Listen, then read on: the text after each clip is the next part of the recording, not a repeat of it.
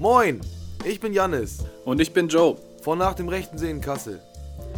Dabei handelt es sich um ein politisch-kulturelles Festival, das versucht, über rechte Tendenzen aller Art in der Gesellschaft aufzuklären, dafür zu sensibilisieren und diese einzuordnen.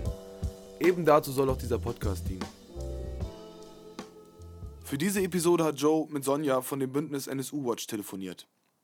In ihrem Gespräch ging es vor allem um die nicht verfolgten Spuren im Mordfall Halit Yozgat und deren Verbindung zum Mord an Walter Lübcke. Hi Sonja, schön, dass du dir die Zeit genommen hast, mit mir hier über Skype zu sprechen. Äh, freut mich sehr, dass du am Start bist. Vielleicht magst du kurz einmal die Organisation, den Verein, für den du äh, das Gespräch führst, vorstellen. Das ist ja NSU Watch. Äh, ja, danke schön für die Einladung und wie schön, dass ihr ähm, auch in den schwierigen Zeiten euch darum kümmert, dass es weiter antifaschistischen und kritischen Input gibt. Ähm, ich bin Sonja, ich arbeite bei NSU Watch Hessen mit. Wir haben uns im Jahr 2014 gegründet, als klar wurde, dass es auch in Hessen einen Untersuchungsausschuss zum NSU-Komplex geben wird und haben uns da angeschlossen an die bundesweite NSU-Watch-Struktur, die sich vor allen Dingen nach der Selbstenttarnung des NSU ähm, gegründet hat aus antifaschistischen Recherchezusammenhängen, Archiven, Einzelpersonen und Expertinnen dazu. Äh, die Initiative NSU Watch hat sich gegründet, um den Prozess in München vor allen Dingen zu beobachten. Aber nach und nach, je mehr Untersuchungsausschüsse dazugekommen sind, haben sich dann auch eben einzelne Landesprojekte gegründet. Und unseres in Hessen ist eben seit 2014 ähm, am Start. Und wir sind eine Initiative von eben äh, AntifaschistInnen hier in Hessen. Und wir haben den Hessischen Untersuchungsausschuss beobachtet. Wir leisten Recherchen, wir machen Veranstaltungen zum Themenbereich und versuchen möglichst viel Aufmerksamkeit und Aufklärung zu machen und vernetzen uns mit anderen zivilgesellschaftlichen Initiativen, die auch an dem Thema dran sind, wie mit der INI 6. April in Kassel oder mit euch ähm, oder der INI Nachgefragt zum Beispiel und geben uns Mühe, dass das Thema in Hessen eben nicht ähm, unter die Räder kommt. Okay, wunderbar. Ja, da wäre ich jetzt auch schon direkt bei meiner nächsten Frage und zwar, wenn du auch äh, erwähnt hast, ihr seid sozusagen äh, der Verein, der sich hier in Hessen um die, äh, um die Aufarbeitung, Recherche und so weiter der NSU-Verbrechen kümmert. Ähm, Hessen kommt ja eine wichtige Bedeutung in diesem Kontext äh, der NSU-Morde zu. Vielleicht magst du das ein bisschen schildern. Ähm, in Hessen haben wir zwei Morde mit ähm, Bezug zum NSU. Das ist zum einen der Mord an Enver Schimschek, der erste Mord des NSU, von dem wir wissen der war im Jahr 2000 und ähm, Enver Schimschek hat zu dem Zeitpunkt in Schlüchtern im Vogelsberg gelebt mit seiner Familie. Er ist in Nürnberg erschossen worden, aber die Familie kommt aus Hessen. Und der andere Mord, der ähm, wahrscheinlich hier auch bekannter ist, dadurch, dass er ähm, der Untersuchungsausschuss sich auch viel damit beschäftigt hat, ist der Mord an Halit Yozgat ähm, im Jahr 2006 gewesen. Wir haben in Hessen eine sehr besondere Gemengelage, was die ähm, NSU-Bezüge angeht dadurch, dass wir eben durch die Person Andreas Temme den Staat direkt am Tatort verorten können. Andreas Temme ist Mitarbeiter des Landesamtes für Verfassungsschutz der Abteilung Nordhessen, hat Quellen, also V-Männer im Bereich ähm, Rechts geführt und äh, war regelmäßiger Stammgast im Café der Josgats. Das ist natürlich eine, also eine Gemengelage, die es sonst in äh, keinem anderen Bundesland gegeben hat, in dem es Morde gab. Und ähm, dazu kommt eben noch die Verstrickung der hessischen CDU, dadurch, dass eben damals Volker Bouffier, der heutige ähm, Ministerpräsident, der damals Innenminister war in 2006, sich in die Ermittlungen eingemischt hat ähm, und, wie wir sagen würden, seine Hand schützend über Temme gehalten hat und über den ganzen Komplex. Und das zeigt natürlich nochmal, wie sehr der Staat auch in diese Mordserie involviert ist und wie wichtig es ist, da eben ganz genau hinzuschauen. Okay, dann hast du jetzt schon äh, eigentlich einen zentralen Namen, der immer wieder auftaucht im Kontext des Mords an Halit Yozgat genannt, und zwar Andreas Temme, der ähm, sozusagen für den Verfassungsschutz gearbeitet hat und äh, auch äh, mutmaßlich äh, direkt mit dem Mord in irgendeiner Form zu tun hat. Äh, vielleicht magst du diesen Kontext nochmal ein bisschen aufklären. Ja, also ähm, Andreas Temme ist, wie ich sagte, Mitarbeiter gewesen beim Landesamt für Verfassungsschutz er war sogenannter V-Mann-Führer.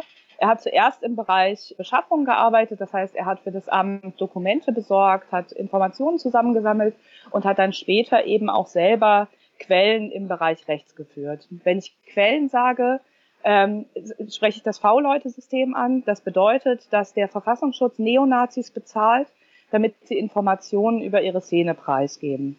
Das heißt, sie treffen sich regelmäßig mit diesen äh, V-Leuten, Vertrauensleuten ausgesprochen, bauen zu denen eine Beziehung auf und sie stehen eben im regen Austausch mit denen, in der Hoffnung eben, dass sie ihnen Informationen über die Nazi-Szene geben könnten, die so nicht anders besorgt werden könnten. Dass das System sehr schwierig ist, sehr fehleranfällig und äh, von uns auch aus abgeschafft gehört, darüber können wir vielleicht später nochmal sprechen. Die Besonderheit bei Andreas Temme ist eben, dass er regelmäßiger Stammgast im Café der Joskats war, im Internetcafé. Ähm, das heißt, er, also Joskats hatten ausgesagt, dass er mehrere Male die Woche eben dort ähm, seit einigen Jahren eben immer wieder hinkommt. Und er war eben zum Tatzeitpunkt mit sehr, sehr hoher Wahrscheinlichkeit anwesend. Das heißt, er er muss mitbekommen haben, wie Halit Yozgat ermordet worden ist. Und die Besonderheit ist eben, dass er sich äh, nach dem Mord nicht auf den Zeugenaufruf der Polizei gemeldet hat. Ähm, es wurden nach zwei Leuten gefahndet zu dem Zeitpunkt. Äh, der andere hatte sich dann relativ schnell gemeldet und das konnte ausgeräumt werden. Andreas Temme ähm, hat sich aber eben nicht gemeldet, sondern hat erst eine ganze Zeit ins Land gehen lassen, bevor er zugegeben hat, dass er da anwesend war. Eine weitere Besonderheit ist, dass Andreas Temme ganz kurz vor dem Mord und auch nach dem Mord mit seinem V-Mann äh, Benjamin Gärtner telefoniert hat. Und zwar ähm, sehr lange Telefonate geführt hat äh, außergewöhnlich lange Telefonate. Normalerweise, so wurde ausgesagt, äh, hat man sich kurz angerufen, verabredet für den nächsten Termin. Und da sind eben besonders lange Telefonate geführt worden. Und Andreas Temme ist jetzt also sowohl im Prozess in München als auch vom Bundestagsuntersuchungsausschuss als auch in Hessen mehrfach geladen worden und hat aber nie die Wahrheit gesagt, was er dort getan hat. Ähm, und das ist eben die Besonderheit ähm, um diese Person, Andreas Tenne. Ganz kurz zur Ergänzung. Äh, es gibt ja auch Gutachten sozusagen von unabhängigen Organisationen, die belegen, dass er aller Wahrscheinlichkeit nach was von diesem Mord mitbekommen haben muss. Also dass es fast unmöglich ist, äh, dass er, wie er sagt, eben nicht bemerkt haben will, ähm, dass Halid da äh, sterbend hinter dem Tresen des Internetcafés lag, in dem er eben noch gesessen hat. Also nur so als Ergänzung. Ne? Das heißt, es stellt sich direkt die Frage, äh, wie ist das zu bewerten, dass er, dass mhm. er ähm, sozusagen an dieser Stelle aller Wahrscheinlichkeit nach lügt und sich der versucht, da, dem ja. zu entziehen. Lass uns doch gerne nochmal auf das Gutachten ein bisschen genauer eingehen. Das war eine sehr, eine, eine wahnsinnige Arbeit, die sich Forensic Architecture da gemacht hat. Das ist äh, ein Institut der Londoner Goldsmiths-Universität, die sich vor allen Dingen ähm, mit Kriegsverbrechen gegen die eigene Bevölkerung auseinandersetzt. Das bedeutet, ähm, die haben zum Beispiel Giftgasanschläge in Syrien untersucht und haben ähm, dann eben auf Anregen auch der Initiative 6. April ähm, im Kontext des NSU-Tribunals beschlossen, das hier ist ein Verbrechen des Staates gegen seine Bürger. Das fiel für sie in die gleiche Kategorie wie die Kriegsverbrechen. Auf jeden Fall, ne? in dem Kontext, ja. Ja. Und sie haben dann eben das Internetcafé nachgebaut und haben sich an den Sinnen orientiert, den Sinneseindrücken. Und zwar, also Forensic Architecture sagt der Name schon, sie versuchen eben in der Umgebung, in der so ein Verbrechen stattgefunden hat, forensisch nach Beweisen zu suchen, versuchen das zu rekonstruieren. Und das heißt, sie haben sich orientiert an, was hat Temme gehört, was hat er gesehen und was muss er gerochen haben. Mhm. Und sind diese Schritte eben nach und nach durchgegangen anhand der Zeugenaussagen das ähm, Gutachten damals ist äh, bei der Dokumenta auch ausgestellt worden und ähm, ist von der hessischen Regierung ähm, im Untersuchungsausschuss sehr diskreditiert worden. Es wurde immer vom Kunstwerk mhm. gesprochen. Die, das Problem, was Forensic Architecture hatte, ist, dass es eine Problemlage in den Akten gibt. Das heißt, äh, wir haben unterschiedliche Informationen über die Einlog-Daten im Internetcafé, weil es sowohl Daten gibt vom Provider als auch Daten von den Rechnern selber. Und das heißt, da gibt es eine Unstimmigkeit. Das heißt, eine, also aufgrund der Aktenlage, die es eben gegeben hat, konnten sie gar nicht anders ähm, diese Beweismittel erheben, weil sie ja auch selber kein, also keine Einsicht hatten, keine Akteneinsicht hatten und äh, mussten dann eben mit diesen unterschiedlichen Datensätzen arbeiten, was dann bei der hessischen CDU dazu geführt hat, das Gutachten eben als Kunstwerk zu behandeln und eben nicht als das Beweisstück, was es im Prinzip ist. Mhm. Okay, das und das ist auch das, äh, was dann vor Gericht wenn ich es richtig verstanden habe, dazu geführt hat, unter anderem, äh, dass Andre Andreas Temme Glauben geschenkt wurde, ne? dass er tatsächlich nichts davon bekam, mitbekommen haben soll und dann auch nicht weiter äh, gegen ihn in irgendeiner Form ermittelt wurde. Ja, dass Manfred Götzel damals in München ähm, Andreas Temme als glaubwürdigen Zeugen äh, benannt hat, hat uns tatsächlich alle erstaunt, weil er auch also sehr widersprüchlich war in seinen Aussagen. Er hat immer so ein bisschen andere Varianten der Geschichte erzählt. Er hat sehr gemauert. Er hat im Hessischen Untersuchungsausschuss auch also wahnsinnig dreiste Aussagen einfach gemacht. Hat viel darüber gesprochen, wie schlecht es ihm geht und wie sehr er darunter leidet und so. Und das hat uns tatsächlich alle erstaunt. Und der Hessische Untersuchungsausschuss ist Richter Götzel da auch nicht gefolgt. Also das heißt zumindest die Oppositionsparteien sehen definitiv ähm, ihn nicht als glaubwürdigen Zeugen an. Und äh, wie würdest du äh, jetzt nach äh, sozusagen nach äh, Sicht der Faktenlage seine Rolle in diesem Kontext, in dem Mord beurteilen? Ja, also das ist natürlich viel hätte hätte Fahrradkette an der Stelle, ne? Und das ist auch, also das ist auch was, das wir bei NSU Watch nicht machen. Ähm, wir ziehen daraus keine Schlüsse. Wir können eben sagen, wir wissen es nicht. Also es gab keine Aussagen, die ähm, uns eine plausible Geschichte geliefert haben. Herr Joskat sagt, entweder ähm, hat er die Mörder gekannt und gesehen oder er hat äh, Hallet erschossen. Das sind die beiden Varianten, die Familie Joskat sieht. Wir wissen es eben nicht. Es gibt zu wenig Einblick in die Akten. Es gibt zu viel Mauern ähm, bei, den, äh, bei der Regierungspartei. Es gibt zu viel Verschleierung und Vertuschung dabei ähm, und zu viele Widersprüche. Und auch tatsächlich ähm, zu viele Informationen mussten erst durch Journalistinnen oder Antifaschistinnen ans Licht gebracht werden, ähm, bevor darüber überhaupt geredet wurde oder die zugegeben worden sind. So, so hat zum Beispiel ja Dirk Labs und Stefan Aust, äh, zwei Journalisten, haben eben sehr viel recherchiert, sehr viel geklagt und zusammen auch mit dem äh, Nebenklageanwalt von Familie Josgat nochmal Telefonbänder äh, seiner, seiner ähm, Überwachung, seiner Telefonüberwachung nochmal ausgewertet. Da kam eben nämlich diese Stelle raus mit seinem Vorgesetzten, also dem Geheimdienstbeauftragten des äh, hessischen Verfassungsschutzes, Haro Hess, dieses berühmte Zitat, ähm, das Haro Hess zu ihm gesagt hat, wenn man von sowas weiß, dann bitte nicht vorbeifahren, ne, was äh, im Hessischen Untersuchungsausschuss auch behandelt wurde. Und da wurde das eben als Scherz abgetan. Und das heißt, es gibt da einfach zu viele Verstrickungen, ähm, zu viele Widersprüche, als dass wir eine ähm, plausible Erklärung an der Stelle haben. Was für uns sehr wahrscheinlich ist, ist, ähm, dass Andreas Temme eben zum Tatzeitpunkt da war und auch, dass er dienstlich dort anwesend war. Ähm, er sagt eben selber, dass er nur rein privat da gewesen wäre, zum Chatten und äh, zum, zum Flirten übers Internet. Das halten wir für keine plausible ähm, Variante davon. Und ansonsten muss einfach mehr Aufklärung passieren. Es ist klar, Andreas Temme lügt. Er ist weggelobt worden. Es ist sehr umsichtig mit ihm umgegangen worden, auch im Nachhinein dafür, dass er äh, Verdächtiger war in einem Mordfall. Und es gibt eben noch auch in seiner Biografie noch weitere Ungereimtheiten und Kontakte, denen nicht nachgegangen worden ist. Mhm. Dann wäre, wäre jetzt spannend, so es fallen, fallen ja unterschiedliche Namen, auch nicht nur Andreas Temme. Es gibt dann, wird gemutmaßt, darauf können wir dann vielleicht später noch kommen, dass es Verbindungen noch zum Mord an Walter Lübcke gibt über verschiedene Personalien. Du hast jetzt eben schon gesagt, es wurden bestimmte Kontakte nicht weiterverfolgt, die eigentlich dringend verfolgt werden müssten. Vielleicht kannst du ein paar nennen. Also eine ganz wichtige Personalie im letzten Untersuchungsausschuss da ähm, war Corinna Görz. Das ist eine hessische Neonazi-Aktivistin, die mittlerweile auch wieder ähm, in Kassel ist. Sie hat eine sehr, sehr lange Karriere in der Nazi-Szene hingelegt, war mit vielen führenden Köpfen der deutschen Neonazi-Szene befreundet oder liiert. Ähm, das geht zurück bis in die Zeit der Freiheitlichen Arbeiterpartei, der FAP, wo sie engagiert war. Sie hat beim, bei Meinhof Schönborn im Versandhandel gearbeitet, also sehr, ähm, sehr tief in der Szene, sehr wichtig in bestimmten Organisationen. Und sie hat vom Hessischen Untersuchungsausschuss sehr freimütig zugegeben, dass sie kurz vor Mord im Internetcafé gewesen ist. Sie hat zu dem Zeitpunkt ähm, in der JVA in Saunatal und Kaufungen eingesessen, erst im geschlossenen Vollzug und dann im offenen und hat zugegeben, dass sie mindestens drei Monate vor dem Mord eben da im Internetcafé gewesen ist. Jetzt war die Schwierigkeit im Untersuchungsausschuss, dass sie eben in der ähm, vorvorletzten Sitzung ausgesagt hat. Sie hat dann noch eine Zeugin benannt, die ihre Aussagen ähm, belegen sollte. Diese Zeugin wurde geladen die hat gesagt, sie lügt und dann ähm, gab es quasi nur noch eine Sitzung und der Untersuchungsausschuss war vorbei.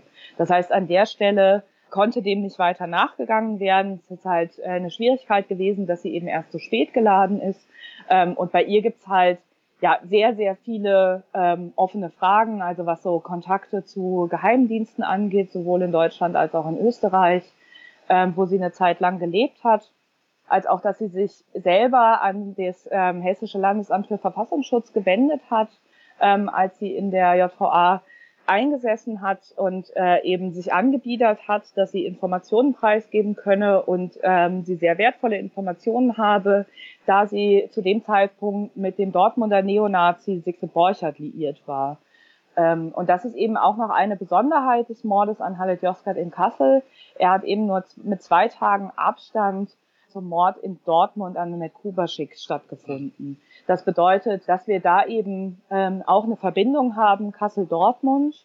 Und das sind eben auch die Indizien, denen wir nachgegangen sind äh, in der Frage, wer könnte denn für den NSU unterstützt haben in Kassel. Weil natürlich, also ne, der NSU war nicht zu dritt.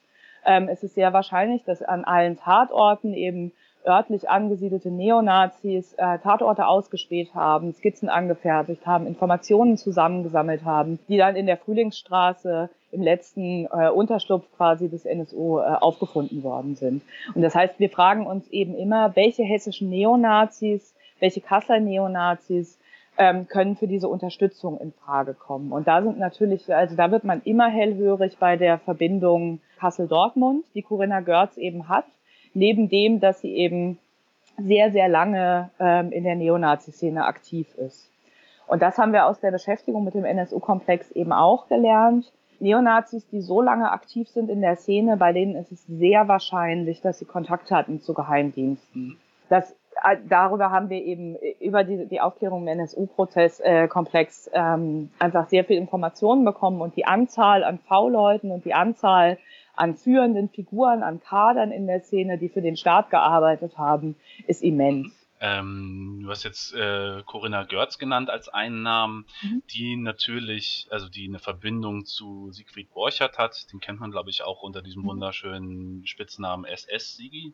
Aber die hat ja sicherlich auch in Kassel Verbindungen zur Neonazi-Szene. Äh, kannst du da mhm. vielleicht noch mal ein bisschen aufklären, wie die aufgestellt ist und wie die hier vernetzt ist, was man darüber weiß? Mhm. Vielleicht ein Wort vorneweg. Insgesamt ähm, haben wir die Aufgabe, diese Szene in Kassel zu ergründen im Sinne von, ähm, also das, das ist eher ein Freundeskreis gewesen. Es gab, also es gab schon immer ähm, Organisationen da drin, aber die haben schon immer nicht so eine Rolle gespielt. Das heißt, die Verbindungen der Personen kamen vor allen Dingen eben durch lange freundschaftliche Beziehungen. Äh, die Kasseler Nazi-Szene war auch immer überschaubar. Also wir würden von einem harten Kern von 50 Personen ausgehen ungefähr, die natürlich noch Umfeld und Mitläufer und sowas hat. Aber es ist ein überschaubares Personenfeld. Und eine große Herausforderung, die eben jetzt ansteht, ist eben herauszufinden, welche dieser 50 Personen haben für den Staat gearbeitet? Wer hat, wer war V-Mann, V-Frau für den Verfassungsschutz? Ähm, wir wissen, dass es 2006 zum Zeitpunkt des Mordes an Halle Josgat mindestens sieben V-Leute im Bereich rechts gegeben hat. Ja, und wenn man sich das mal vorstellt, also eine Personengruppe von 40 bis 50 Personen, davon hat man eben sieben V-Leute, das ist schon eine immense Anzahl. Und da geht es eben darum, rauszufinden, welche Interessen hatten, hatte die Behörden oder hatten die Behörden, muss man sagen, da in der Nazi-Szene und auch welche Verbrechen sind in dem Kontext vertuscht worden, weil das eben auch was ist, was wir äh, feststellen konnten. V-Leute bekommen eben Hafterleichterungen, werden, ähm, sie werden gewarnt, bevor es Razzien gibt. Von der, also der, der ähm, Geheimdienst warnt die Neonazis, bevor die Polizei zuschlagen kann. Das bedeutet, es hat auch einfach sehr viel mit so einer Dynamik von so einer Szene, vor allen Dingen, wenn sie so übersichtlich ist wie die in Kassel. Ähm, da macht es einfach sehr viel. Äh, und das ist eben ein, also die große Frage quasi in Kassel. Es ist schwierig, auf die eine Person zu zeigen, die da unterstützt haben könnte, gerade weil es eben keine belastbaren Anhaltspunkte gibt. Aber was wir machen können, ist das Milieu dort zu ergründen. Und das ist eben, ähm, das charakterisiert sich dazu, dass man weniger von einer abgeschlossenen Kasseler Neonazi-Szene sprechen kann, als dass es so einen Aktionsraum gibt, der sich bis äh, also Südniedersachsen und auch Thüringen erstreckt. Thorsten Heise ist da eine sehr wichtige Person. Äh, auch zudem hatte ähm, Corinna Görz schon ähm, eine sehr lange Beziehung zu ihm. Thorsten Heise war niedersächsischer Vorsitzender der Freiheitlichen Arbeiterpartei, der FAP, von der ich gesprochen habe. Ähm, und Corinna Görz Lebensgefährte Dirk Winkel war damals eben der hessische Vorsitzende. Siegfried Borchert war ähm, der Vorsitzende von Nordrhein-Westfalen. Das heißt, ne, wir haben ein Netzwerk von Neonazis, die sich eben seit Jahrzehnten kennen, äh, seit Jahrzehnten miteinander Politik machen und auch eine Lebenswelt teilen. Und das ist, glaube ich, auch wichtig zu beachten, dieser lebensweltliche Aspekt ähm, in Kassel, ähm, dass wir es hier eben mit einem Milieu zu tun haben. Und da spielt eben äh, Blood and Honor eine Rolle, da spielt ähm, Nazi-Musik eine Rolle, Rechtsrock spielt da eine Rolle, es haben viele Konzerte stattgefunden und gerade über diese Rechtsrock-Schiene äh, hat es eben auch viele Kontakte gegeben. Also zum einen ist Thorsten Heise da eben eine sehr wichtige Figur. Er war einer der ersten, der das Konzept von Blood and Honor ähm, nach Deutschland gebracht hat, der die ersten Kontakte hatte nach England, wo das Konzept entwickelt worden ist ähm, und die Bewegung gegründet wurde und der da eben ne, mit diesen Konzerten zum einen einen Erlebnisraum geschaffen hat und zum anderen aber eben auch immer einen Raum zur Vernetzung und einen Raum eben, um Geld zu produzieren. Das ist natürlich auch immer wichtig. Und ähm, insgesamt spielt das Blood Honor Netzwerk im NSU-Komplex natürlich eine sehr wichtige Rolle. Ähm, eine andere Rechtsrock-Verbindung zum Beispiel ist die Band Eudoxie aus Dortmund oder aus Nordrhein-Westfalen die nochmal einen anderen, äh, eine andere Connection quasi zu Dortmund bietet. Und zwar hatte diese Band Eudoxie eine, ähm, naja, Roadie-Crew im Prinzip. So eine Bühnen-Security-Crew, ähm, die nannte sich Eudoxie Street Fighting Crew. Und diese Eudoxie Street Fighting Crew ähm, hatte zwei Sektionen, eine in Dortmund und eine in Kassel. Das heißt, das war ein direkter Vernetzungspunkt äh, der Dortmunder und der Kasseler Neonazi-Szene wo eben heute auch sehr relevante Personen im Combat 18 Netzwerk drin auftreten, zum Beispiel Stanley Röske, der als der Combat 18 Führer Deutschlands gewertet wird äh, aktuell.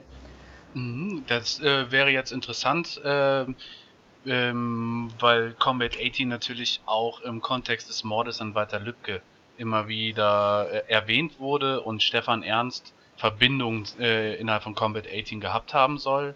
Vielleicht äh, magst du dazu ein bisschen äh, was aufklären. Wie ist das zu bewerten? Mhm. Also es, ist, ähm, es gibt keine direkten Belege für eine Mitgliedschaft von Stefan Ernst bei Combat 18. Also was ja passiert ist, ist, dass die Rechercheplattform Exif Kontoauszüge geleakt hat, äh, wo Mitglieder von Combat 18 Mitgliedsbeitrag auf das Konto von Sven Röske überwiesen haben, was bei der Kasseler Sparkasse lag. Ähm, es gibt keine direkte Verbindung von Stefan Ernst zu dieser Organisation Combat 18. Es gibt diese Kontakte ins Milieu. Also Stefan Ernst und Stanley Röske kennen sich seit vielen Jahren, mindestens seit 2002. Da haben wir eben Fotobelege dazu, wie sie zusammen äh, bei einer NPD-Kundgebung ein Nazi-Geschäft am, äh, am, am Stern in Kassel schützen und wie sie vom, vor der, vor der, äh, vom damaligen Nazi-Treffpunkt der äh, Kneipe Stadt Stockholm, da am Entenanger, ähm, stehen. Stefan Ernst mit so einem Stuhl bewaffnet, vielleicht ähm, kannst du dich mhm. an die Fotos erinnern. Und ähm, genau, das heißt, wir haben, also wir können da von einem sehr langen Kennverhältnis ausgehen. Es gibt keine Belege für eine Mitgliedschaft von Stefan Ernst zu Combat 18. Es gab die Debatte darum, ob Stefan Ernst bei einem Konzert von Combat 18 in Mücker in Sachsen gewesen sein soll. Da hatte ähm, Exif eine Meldung zu rausgegeben und das ähm, Magazin Monitor, das Fernsehmagazin Monitor, hat es eben durch einen Gutachter prüfen lassen. Der Gutachter war sich sicher, dass es sich um Stefan Ernst handele ähm, ein anderer Gutachter hat das widerlegt. Das heißt, aber, also wir gehen davon aus, dass es nicht gewesen ist. Exif hat dazu auch nochmal eine Stellungnahme rausgegeben, aber es gibt keinen, keinen direkten Beleg ähm, für eine Mitgliedschaft von Stefan Ernst bei Combat 18. Aber ähm, das ist ja in der Nazi-Szene auch immer so eine Frage, ähm, was bedeutet Mitgliedschaft? Mhm. Ja, also oder inwiefern ist es eben wichtig, dass alle an allen Sachen irgendwie teilnehmen oder reicht es nicht, langjährige Freundschaften zu haben, langjährige Vertrauenskontakte zu haben. Ähm, und man hat sich gekannt in Kassel. Das ist sehr eindeutig. Okay, dann wir sind jetzt ein bisschen gesprungen zu Stefan Ernst. Äh, Nochmal ganz kurz, ist, äh, ist ja bekannt, mutmaßlich sehr wahrscheinlich der Mörder von Walter Lübcke. Äh, es gibt wenn ich es richtig sehe, Verbindungen, die zurückreichen. Das hat sich eben schon angedeutet, eben es gibt eine Szene, eine kleine Szene in Kassel, die Leute kennen sich, das heißt, es ist wahrscheinlich, dass es Verbindungen bis zurück zum Mord an Halid gibt. Würdest du dem zustimmen und kannst du das, wenn, ein bisschen, ein bisschen erläutern noch? Definitiv. Also es ähm, hat sich ja also auch gezeigt, dass Stefan Ernst schon sehr früh Dossiers angelegt hat über politische Feinde zum Beispiel. Und es gibt natürlich auch Personen, die da sehr langjährig aktiv sind ähm, und die als so ähm, Netzwerker da drin funktionieren. Das ist zum Beispiel Mike Sawallich, ein äh, ehemaliger NPD-Politiker aus Kassel, ähm, der sehr eng befreundet war mit Stefan Ernst oder ist und der sich auch nach äh, Stefan Ernst Festnahme öffentlich mit ihm solidarisiert hat. Er hat alte Fotos von den beiden postet. Die beiden waren sehr, sehr viel auf Demonstrationen unterwegs zusammen. Unter anderem auch ähm, da, wo Stefan Ernst zuletzt polizeilich festgestellt wurde, 2009 in Dortmund, als sie gemeinsam mit, mit anderen Neonazis eine NPD-Kundgebung, äh, eine ähm, DGB-Kundgebung angegriffen haben.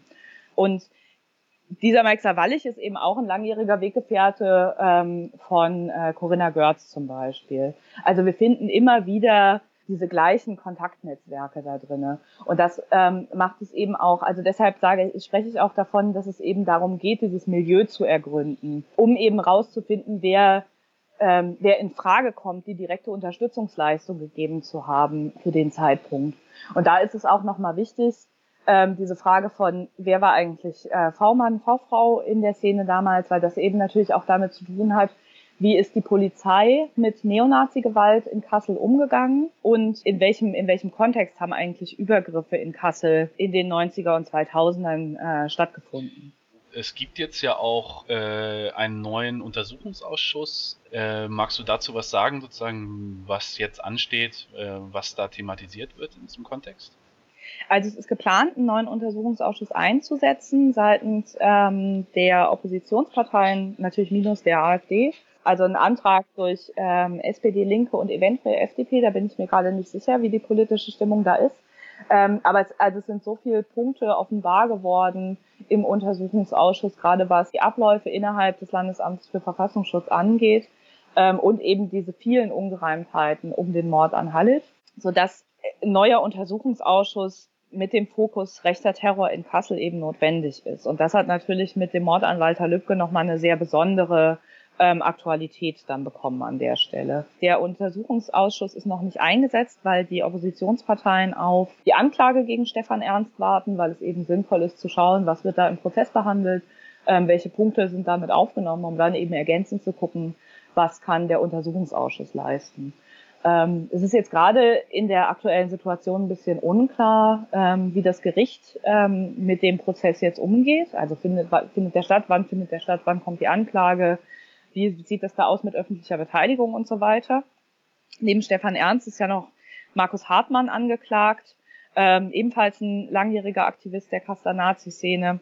Und da muss sich der Untersuchungsausschuss eben genau mit diesen Verbindungen beschäftigen ähm, welche Personen sind zum Beispiel auch noch nicht beleuchtet worden im alten Untersuchungsausschuss? Ähm, und wie sieht eigentlich das Umfeld äh, von Stefan Ernst und Markus Hartmann und eben die Involvierung in die Kasseler Nazi-Szene aus? Und dazu gibt's ja noch also sehr viele Ungereimtheiten, auch was das, ähm, den Umgang des Landesamts für Verfassungsschutz mit Stefan Ernst und Markus Hartmann angeht. Ich habe ja erwähnt, ähm, das letzte Mal polizeilich aufgefallen ist äh, Stefan Ernst 2009. Auch damals wurde er eben in einer auf einer Liste geführt äh, von gefährlichen Neonazis in Hessen. Und kurz danach hat das Landesamt für Verfassungsschutz die Überwachung von ihm eben eingestellt und hat ihn als äh, in Anführungszeichen abgekühlt bezeichnet. Ähm, während eben klar war, der Typ war halt die ganze Zeit aktiv. Ähm, er hat seinen, seinen Aktivismus vielleicht verlagert, vielleicht auch aus Repressionsgründen. Ähm, vielleicht hat er damit einen strategischen Umgang entwickelt, aber er hat sich nie von seiner Ideologie abgewendet ähm, er hat sich dann eben ne, bei, äh, bei der AfD engagiert, hat mit den Plakate aufgehangen und hat eben im Zuge der rassistischen Mobilisierung in 2015 eben wieder angefangen, sich politisch zu, ähm, zu engagieren. Und die Jahre dazwischen im Prinzip zwischen 2009 und 2015, darüber wissen wir nicht so sonderlich viel aus antifaschistischer Sicht, einfach weil wir da keine Quellen haben. Wir haben also ne, wir können halt gucken, wer geht auf Aufmärsche, ähm, wer postet irgendwie was im Internet. Aber auch da ist es natürlich die Frage, wenn, wenn Leute eben ihren Aktivismus verlagern und nicht mehr so viel öffentlich auftreten, uns fällt ja selten auf, wer fehlt, sondern wir sehen eher, wer, wer engagiert sich. Ne?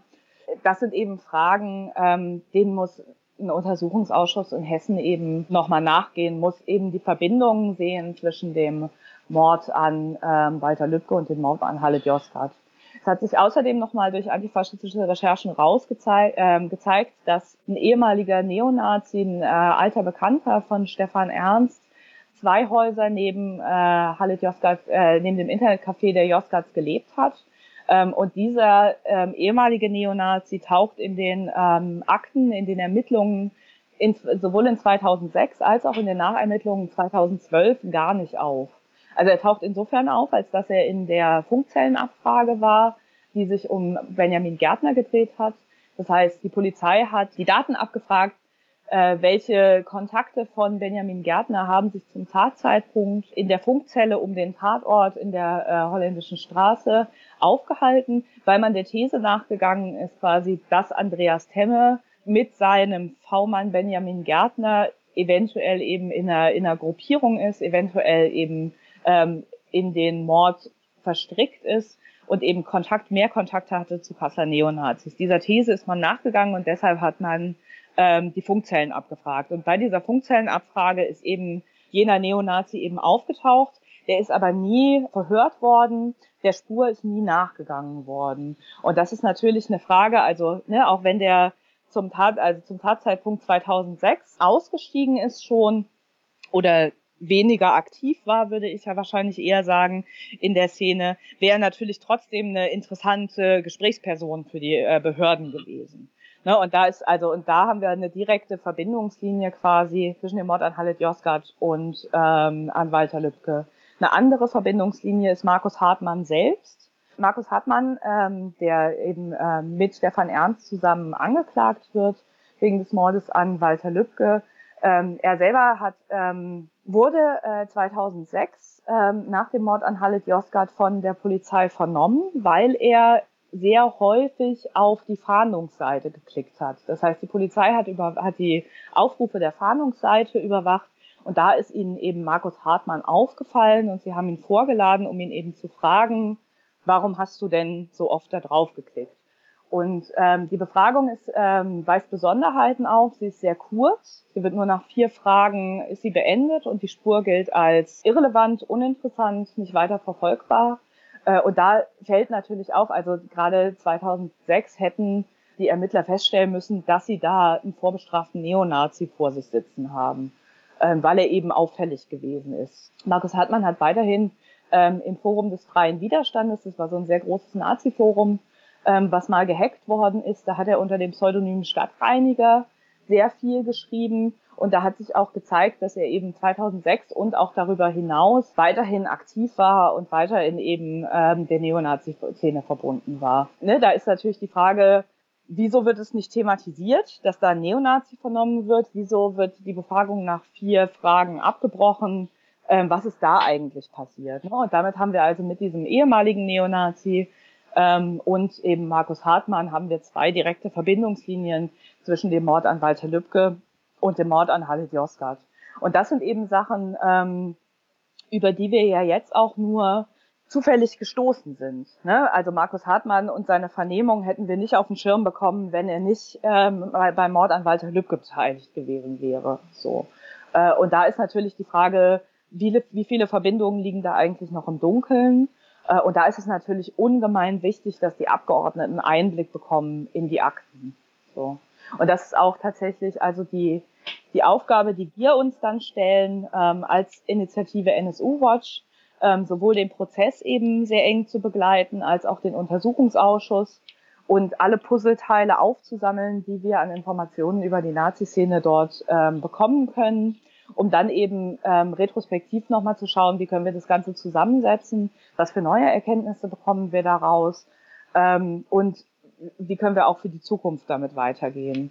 Ähm, für uns ist die Perspektive ja eher, dass wir die nächsten Jahrzehnte damit beschäftigt sind, diese Puzzleteile aufzusammeln. Wir packen die gut weg, wir sortieren die, wir archivieren die, um eben genau in so einem Fall äh, wie, wie jetzt, es kommen eben durch so eine neue Tat, durch den äh, furchtbaren Mord, an Walter Lübcke, neue Verbindungen auf und dann äh, können wir eben alle Puzzleteile hervorholen, die wir vorher schon hatten, um dann zu gucken, ähm, gibt es hier neue Erkenntnisse, gibt es hier Potenzial eben für weitere Aufklärungsschritte paar Mal schon kam es kurz zur Sprache, äh, dass äh, die Ermittlungen teilweise erschwert wurden, dass äh, bestimmte staatliche Stellen da die Hand drüber gehalten haben sozusagen.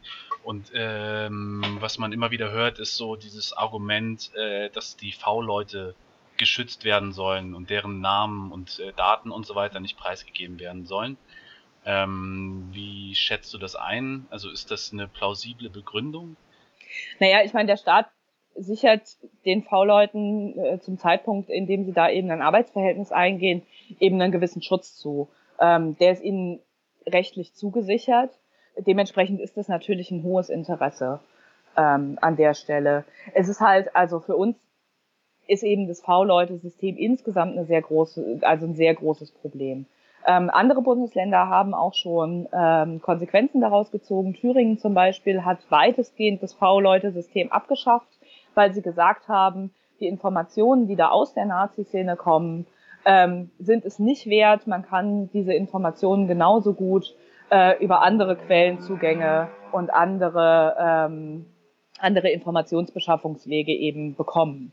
Und das zeigt sich ja auch immer wieder darin, ne, wie viel irgendwie durch äh, antifaschistische und journalistische Recherche aufgedeckt wird oder auch durch die Arbeit der Abgeordneten und wie wenig Informationen eben durch den Verfassungsschutz gegeben werden.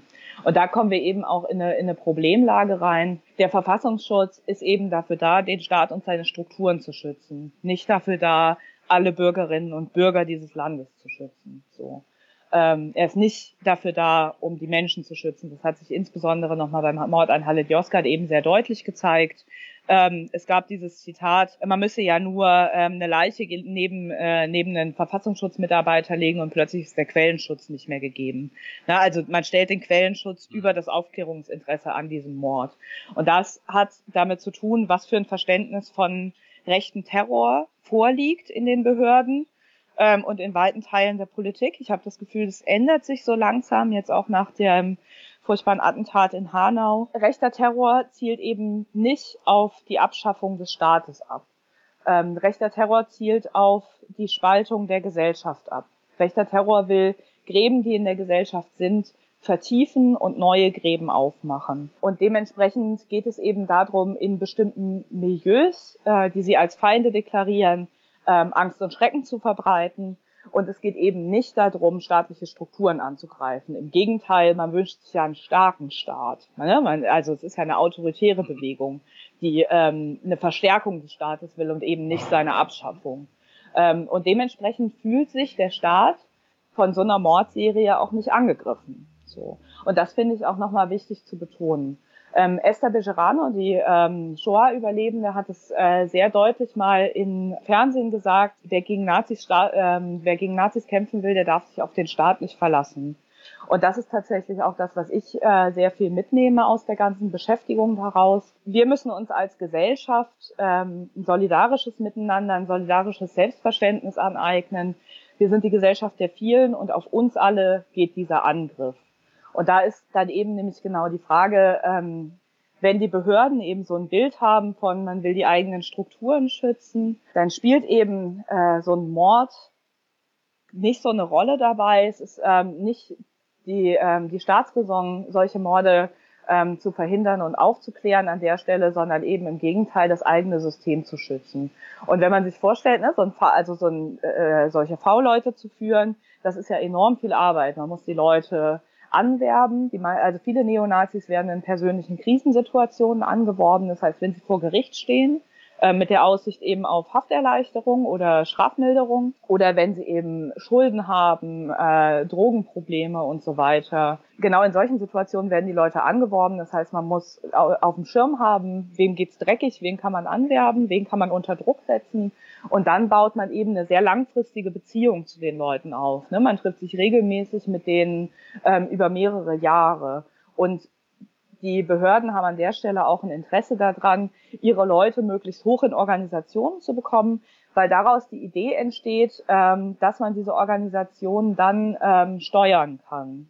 dass sie eben nicht äh, anfangen, den Staat und seine Strukturen anzugreifen. Genau das würden sie aber nie tun. Das heißt, der Staat investiert in die Nazi-Szene Geld und Zeit äh, und Vertrauen und gleichzeitig leitet sich nicht dadurch, da, davon ab, dass eben wir als Bevölkerung geschützt werden an der Stelle.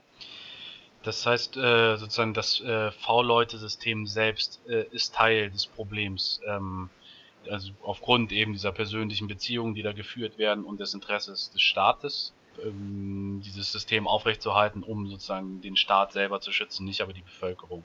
Und äh, denn wenn ich es jetzt äh, so als Forderung formulieren wollen würde, wäre ja die Forderung, das V-Leute-System abzuschaffen.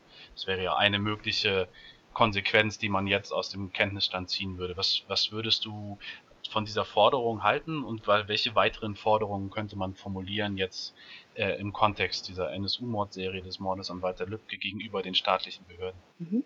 Also das V-Leute-System abzuschaffen, finde ich eine ganz zwingende Notwendigkeit.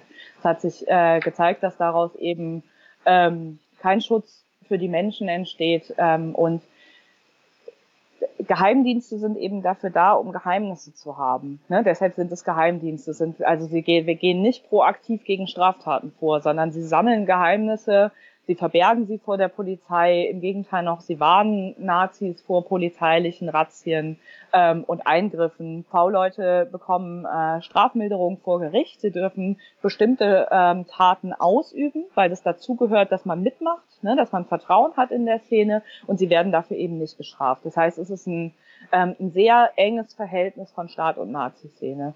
Und das ist natürlich insbesondere in Hessen auch nochmal brisant, weil wir ja ähm, nicht nur diese rechtsterroristischen Taten hatten, sondern eben auch diese Drohschreiben gegen Seda Bascha Yildiz, wo es Kontakte ins Frankfurter Polizeirevier, ins erste Polizeirevier gegeben hat, weil da die Daten von Seda Bascha Yildiz abgefragt worden sind. Die ist Nebenklageanwältin im NSU-Prozess gewesen und dementsprechend auch ähm, eine Zielscheibe für rechten Hass. Und im Verfassungsschutz wissen wir gar nicht, ne, was es da für ein Potenzial an Nazis im Amt tatsächlich gibt. Ne, wir haben jetzt also Indizien äh, und verschiedene Fälle äh, von Polizistinnen und Polizisten, aber über den Verfassungsschutz und die Nazis im Verfassungsschutz haben wir noch gar nicht gesprochen. Da ist eh schon eine strukturelle Nähe da zwischen dem Amt und der Szene durch diese V-Leute-Praxis und eben die Frage, wie kann man eigentlich diesen Verfassungsschutz und sein Schreiben überwachen? Und das wäre natürlich eine weitere Forderung, über die man nachdenken muss ähm, ist so eine Behörde überhaupt noch tragbar, nach dem, was wir in Hessen jetzt darüber erfahren haben. Das Gegenteil ist ja oft der Fall. Also der äh, hessische Verfassungsschutz hat ähm, durch den NSU-Komplex sehr, sehr viel profitiert. Sie haben ein äh, enormes Maß an ähm, Mitteln mehr bekommen und an Personal und äh, präsentieren sich natürlich jetzt als, als geläuterte Behörde. Und gleichzeitig weiß man eben, äh, man kann den Verfassungsschutz demokratisch nicht überwachen. Es gibt die Parlamentarische Kontrollkommission, das ist eine Kommission, in der fast alle Parteien sitzen im, in Hessen außer der AfD und der Linken, wo jeweils eine abgeordnete Person Fragen äh, zu bestimmten Komplexen des Verfassungsschutzes stellen darf, aber über diese Informationen nicht sprechen darf außerhalb dieses Gremiums. Und da ist also, ne, da kann, kann von der demokratischen Kontrolle eben keine Rede sein. Ähm, Im Thüringer Untersuchungsausschuss ist dem nochmal dezidierter nachgegangen. Da äh, hatten die Abgeordneten ein sehr großes Interesse daran, auch die Arbeitsabläufe innerhalb des Amtes für Verfassungsschutz nochmal mehr auf den Schirm zu bekommen. Und das war ein komplettes Desaster. Also da, wo wirklich, also wo wirklich allen Leuten, die sich ein bisschen äh, mit Nazi-Szene auskennen, äh, die haben Bauklötze gestaunt. Also was da an Annahmen ähm, irgendwie durchgeht, was da an Analyse durchgeht. Und es hat sich eben gezeigt, dass durch eine zivilgesellschaftliche Betrachtung, durch eine zivilgesellschaftliche Begleitung wesentlich mehr Informationen generiert werden konnten, die eben tatsächlich dafür genutzt werden können, um Straftaten zu verhindern, um äh, Netzwerkereien zu verhindern, um eben gegen eine Nazi-Szene tatsächlich aktiv kämpfen und vorgehen zu können. Und in Thüringen zum Beispiel gab es ähm, die Konsequenz daraus, dass ein Demokratiezentrum ein unabhängiges gegründet wurde, was eben dann mit Studien und mit Recherchen beauftragt wird. Und sowas ist in Hessen noch nicht angedacht worden. Ne? Das heißt also, ähm, die Auflösung des Verfassungsschutzes ist, ist eine Frage, die man sich nach der ähm, Beschäftigung mit dem NSU-Komplex in Hessen auf jeden Fall stellen muss. Ähm, dann ist jetzt das Stichwort gefallen, äh, dass aus der Zivilgesellschaft bestimmte äh, Formen des Engagements äh, erfolgen müssten oder könnten, äh, um so eine langfristige Perspektive zu haben, wie man mit diesen Phänomenen umgeht. Ähm, wäre das in deinen Augen sinnvoll und was wäre das dann sozusagen? Was, welche Engagement, Engagementform könntest du dir vorstellen? Wie ich vorhin schon gesagt habe, ist, ne, wir können uns im Kampf gegen Nazis nicht auf den Staat und seine Strukturen verlassen. Ähm, das können Kooperationspartner sein in bestimmten, ähm, in bestimmten Situationen, wenn es eben Gefahr für Leib und Leben gibt, wenn es eben notwendig ist, eine, äh, die Polizei zum Beispiel bei Bedrohungen oder sowas ähm, hinzuzuziehen, auf jeden Fall. Insgesamt ist aber die zivilgesellschaftliche Vernetzung und die Arbeit an ganz unterschiedlichen Themenfeldern sehr, sehr wichtig. Die Benennung von Rassismus, den Umgang mit Hinterbliebenen, mit Opfern von rechter Gewalt, da ist ja auch ein sehr aktuelles Beispiel. Ähm, Stefan Ernst wird angeklagt wegen des Angriffs auf einen jungen Syrer in Kassel. Dem ist damals ähm, nicht geglaubt worden, weder von der Polizei. Also er hat Rückhalt bekommen aus einer antifaschistischen oder antirassistischen Szene, gerade auch in Kassel und auch durch die Opferberatung in Kassel. Insgesamt war es für ihn aber ein, ein wahnsinnig deprimierendes Erlebnis, weil er immer wieder darauf hingewiesen hat, das waren Neonazis. Und da ist es natürlich unsere Aufgabe, denn das kann, das kann und das wird der Staat nicht tun, Rassismus zu benennen, Opfern und äh, Betroffenen rechter Gewalt äh, Glauben zu schenken und gemeinsam eben an der Stelle den Rücken zu stärken. In Kassel ist natürlich ein ganz wichtiges Thema die, das Gedenken an Halit ähm, und die Frage, inwiefern sich die Stadt und der Staat da einmischen, ähm, inwiefern das eben möglich ist. Und das hat sich auch nochmal schön gezeigt. Wir hatten in, ähm, im November letzten Jahres die Möllner Rede im Exil in Frankfurt zu Gast bei der Initiative ähm, Kein Schlussstrich. Und das ist eine Veranstaltung, die von zwei Familien, von Familie Aslan und Familie Yilmaz organisiert wird, die damals den ähm, Brandanschlag in Solingen überlebt haben und äh, ihre Angehörigen verloren haben bei diesem Wohnungsbrand, bei diesem Nazi-Brandanschlag. Und die hatten eine Gedenkveranstaltung mit der Stadt Mölln zusammen. Die äh, Stadt hat die Betroffenen aber immer wieder auf die ähm, Zuschauerbank verwiesen. Sie durften nicht mitbestimmen, die Rednerinnen, die sie einladen wollten, waren der Stadt zu politisch. Die wollte das lieber leise und friedlich halten und eben nicht so zornig und nicht so politisch halten. Und die Familie hat sich dann entschlossen, das Gedenken an ihre, ähm, an ihre Angehörigen von der Stadt wegzunehmen und ist seitdem bei verschiedenen Gedenkinitiativen, verschiedenen antirassistischen und antifaschistischen Initiativen in ganz Deutschland immer zu Gast. Die Möllner Rede findet also im Exil statt und ist eins, eins der wichtigen, äh, einer der wichtigen Orte geworden, wo eben über Rassismus, wo über Gedenkpolitik und über Naziterrorismus gesprochen werden kann. Und natürlich also solche, solche Bündnisse, ähm, auch das Tribunal NSU-Komplex auflösen und auch eure Konferenz im letzten Sommer in Kassel sind eben ganz wichtige äh, Stellen, wo man sich eben solidarisieren muss und wo man eben zeigen muss, die Gesellschaft der vielen, wie Aisha Gülec ähm, immer so schön sagt, ist eben ähm, das Ziel, für das wir einstehen müssen und ist auch das einzige, also ist das positive Gegenbild zu diesem ganzen Desaster, was uns der NSU-Komplex aufgemacht hat. Was ähm, nicht gemacht werden muss tatsächlich, ist, sich diese ganzen kleinen Puzzlesteinchen anzuschauen. Zumindest nicht in der Breite der Gesellschaft. Dafür sind wir da. Wir sind Nerds, wir ähm, schauen uns das seit Jahren an. Verschiedene antifaschistische Rechercheprojekte und Gruppen ähm, und wir als NSU Watch eben auch sind davon Teil wir versuchen den Überblick zu behalten und versuchen diese ganzen Erkenntnisse eben so aufzubereiten, dass ein möglichst breites Spektrum das versteht. Das heißt, man muss nicht verzweifeln, wenn man das Gefühl hat, man blickt in diesem ganzen NSU-Komplex nicht mehr durch. Denn die, ähm, die Schlussfolgerungen aus der ganzen Beschäftigung sind im Prinzip sehr, sehr simpel. Verlasst euch nicht auf den Staat, kämpft gegen Rassismus, seid solidarisch miteinander und das eben an allen Stellen, an denen ihr das könnt, an der Arbeit, in der Beziehung, am Küchentisch, in eurer Politgruppe, in der Uni und ähm, an allen Orten, an denen ihr euch aufhaltet und wo man sich eben einmischen kann.